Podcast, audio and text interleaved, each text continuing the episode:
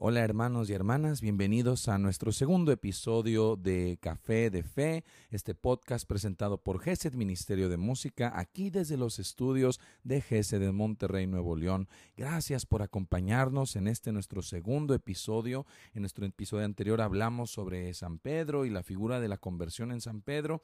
Y hoy no nos queremos quedar sin un tema interesante, así que hoy comenzamos con un nuevo tema que creo que es de mucho interés para muchos de ustedes y es San Francisco de Asís, específicamente la producción musical que hicimos en honor a San Francisco de Asís.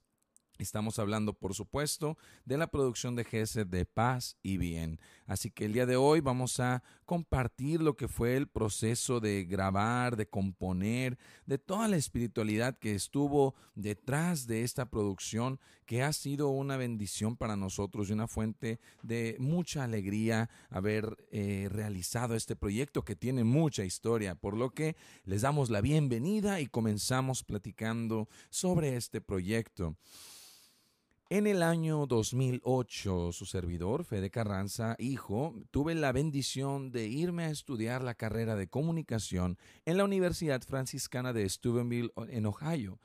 Y estando allá en esta universidad que es administrada por los franciscanos de la Tercera Orden Regular, fue que me reencontré con la figura y el personaje, por así decirlo, de San Francisco de Asís. Toda la espiritualidad de la universidad te invitaba a estar eh, inmerso en esta espiritualidad franciscana por lo que fue una bendición de la que pude realmente presenciar la espiritualidad de esa simpleza, de la alegría, de la unión hacia la naturaleza, hacia todo lo que me rodea, de la alabanza al Señor en lo sencillo y en esa como búsqueda de identidad que por la que estuve pasando fue que el Señor me iba haciendo pues el regalo de componer eh, cantos inspirados en esta espiritualidad y en este ambiente en el que yo estaba viviendo.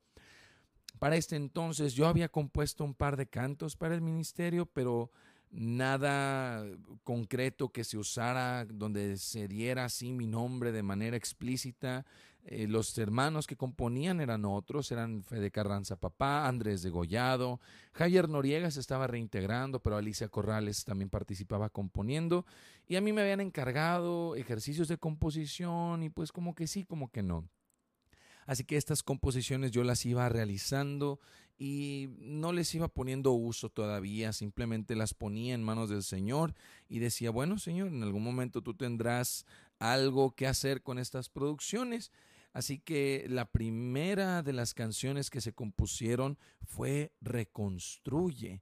Recuerdo que fue una inspiración detrás del mensaje de San Francisco que recibe San Francisco de parte de nuestro Señor sobre reconstruir la iglesia. Cantos sobre la dicha perfecta tomado de las florecías de San Francisco de Asís, cantos a la hermana pobreza, y en uno de los veranos que regresé a Monterrey tuvimos una escuela de música en la que hicimos un ejercicio de composición de donde brotó el canto Que te alaben, que es el primer canto de la producción, la oración de San Francisco frente al crucifijo de San Damián, la oración de San Francisco a la Virgen María. Yo tomaba estos cantos y les iba poniendo música y no iba concretando nada, no iba como cerrando nada, Total, yo me gradúo en el 2011, en el 2012 regreso a Monterrey y empiezo a cantar esos cantos en algunos eventos. Eh, la gente me preguntaba en qué producción están, en qué producción están, y yo les decía, pues no están en ninguna, yo los subí a SoundCloud y de hecho algunos de ustedes sabrán que en SoundCloud están las versiones originales de la producción, incluso los cantos que no se llegaron a usar, por si es que la encuentran para que nos avisen y nos comenten. Y pues no, no estaba grabado de manera oficial con el ministerio, por lo que yo le decía a la gente, bueno, lo pueden encontrar aquí y nada más. Y yo le dejé tiempo a eso, no, no usábamos más de eso. Eh, lo que tenía yo en mente era que en algún momento se fuera a grabar.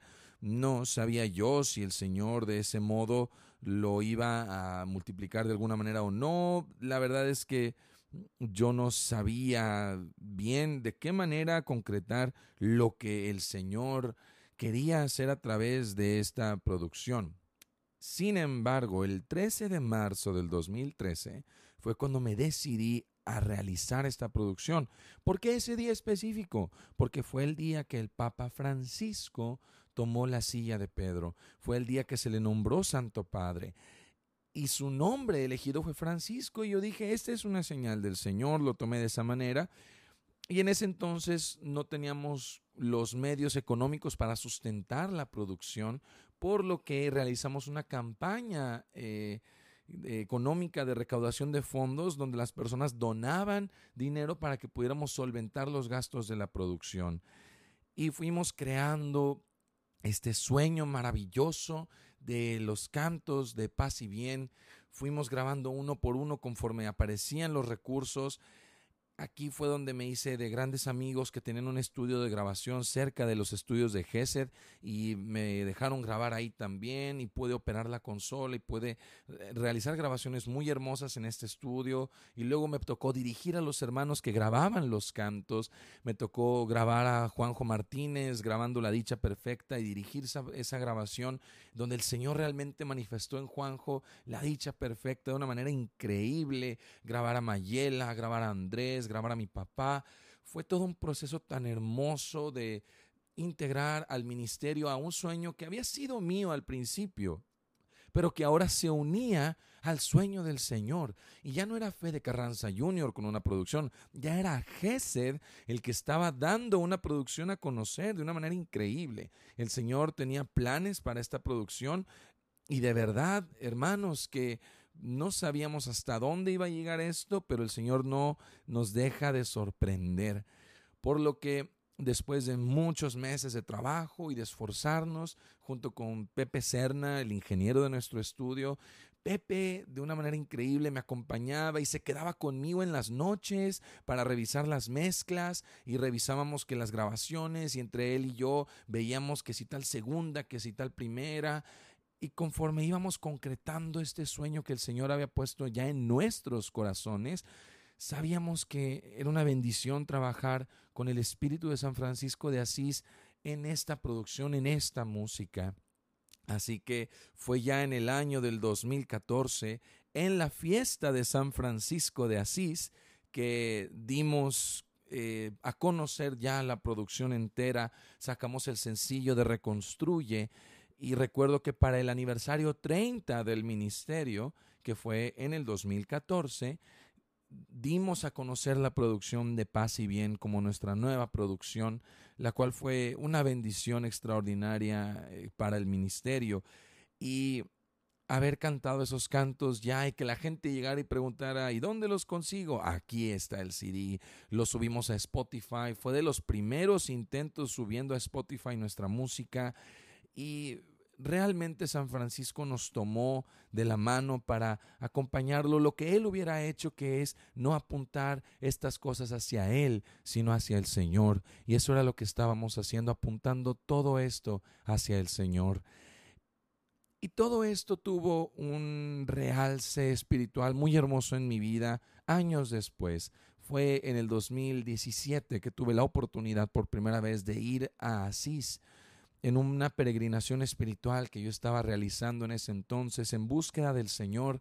Terminé en Asís y por gracia de Dios me atendió un franciscano de ahí, de la Basílica de San Francisco de Asís, en Asís, que conocía de Gesed y me pidió que cantara cantos en el comedor durante la cena dentro del convento de la Basílica de San Francisco y fue uno de los momentos más hermosos donde estos cantos realmente tomaron vida, poder cantar a escasos metros de distancia de donde se encuentran sus restos mortales.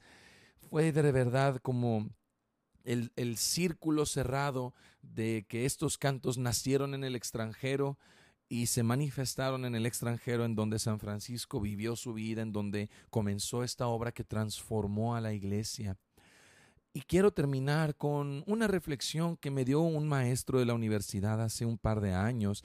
Este maestro me dijo, San Francisco hizo lo que hizo para que nosotros podamos construir encima de lo que Él ha hecho.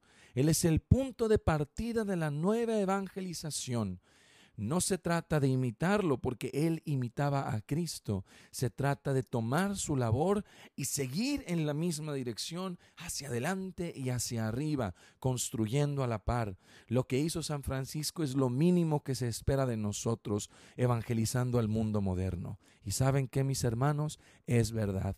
Cada uno de nosotros está llamado a la evangelización activa con todos los que nos rodean, especialmente si se trata de salir con la alegría, con la dicha perfecta en medio de las dolencias, en medio de las dificultades, el saber que somos testimonio del amor de Dios cuando damos esa alegría de la paz de Dios en medio de la dificultad. Y hay tantas maneras de evangelizar y como diría o sea, la, frase que se le atribuye a San Francisco, evangelizar en todo momento y cuando sea necesario usar las palabras, que nuestra vida como la de Él sea ese testimonio. Así que los invito a que terminemos con una breve oración. En el nombre del Padre, del Hijo y del Espíritu Santo. Altísimo, omnipotente y buen Señor, tuyas son la alabanza y el honor. A ti la gloria sea, toda bendición pues ningún hombre es digno de nombrarte. Te alabamos, Señor, y te bendecimos especialmente por nuestro hermano San Francisco de Asís, por el ejemplo de vida que pusiste en nuestras vidas a través de él. Pedimos que a través de su intercesión podamos alcanzar ese conocimiento tan sencillo, pero tan profundo y tan hermoso de tu amor en nosotros. Permítenos vivir la alegría perfecta día tras día en todo lo que hagamos, Señor y que por medio de la intercesión de San Francisco de Asís podamos encontrar, Señor, esa armonía con todo lo que nos rodea, sabiendo que esta vida generosa que tú nos has dado está hecha para que te alabemos junto a todas las criaturas. Todo esto lo pedimos en nombre de Cristo nuestro Señor. Amén. En el nombre del Padre, del Hijo y del Espíritu Santo. Pues muchas gracias por acompañarnos en nuestro segundo episodio de Café de Fe. Así que no se vayan a perder nuestro tercer episodio que va a estar muy bueno. Vamos a tener unos consejos muy importantes y sabemos que es de un tema que le va a interesar a mucha gente. Así que atentos a nuestras publicaciones de podcast. Mándenos mensajes a GC de Insta y también a nuestro Facebook para que comenten algún tema que quieran que manejemos en el podcast. Aquí vamos a estar con mucha atención a sus sugerencias. Así que no se olviden de seguirnos en nuestro tercer episodio de Café de Fe muy pronto. Yo soy Fede Carranza, que Dios los bendiga muchísimo, mis hermanos. Paz y bien.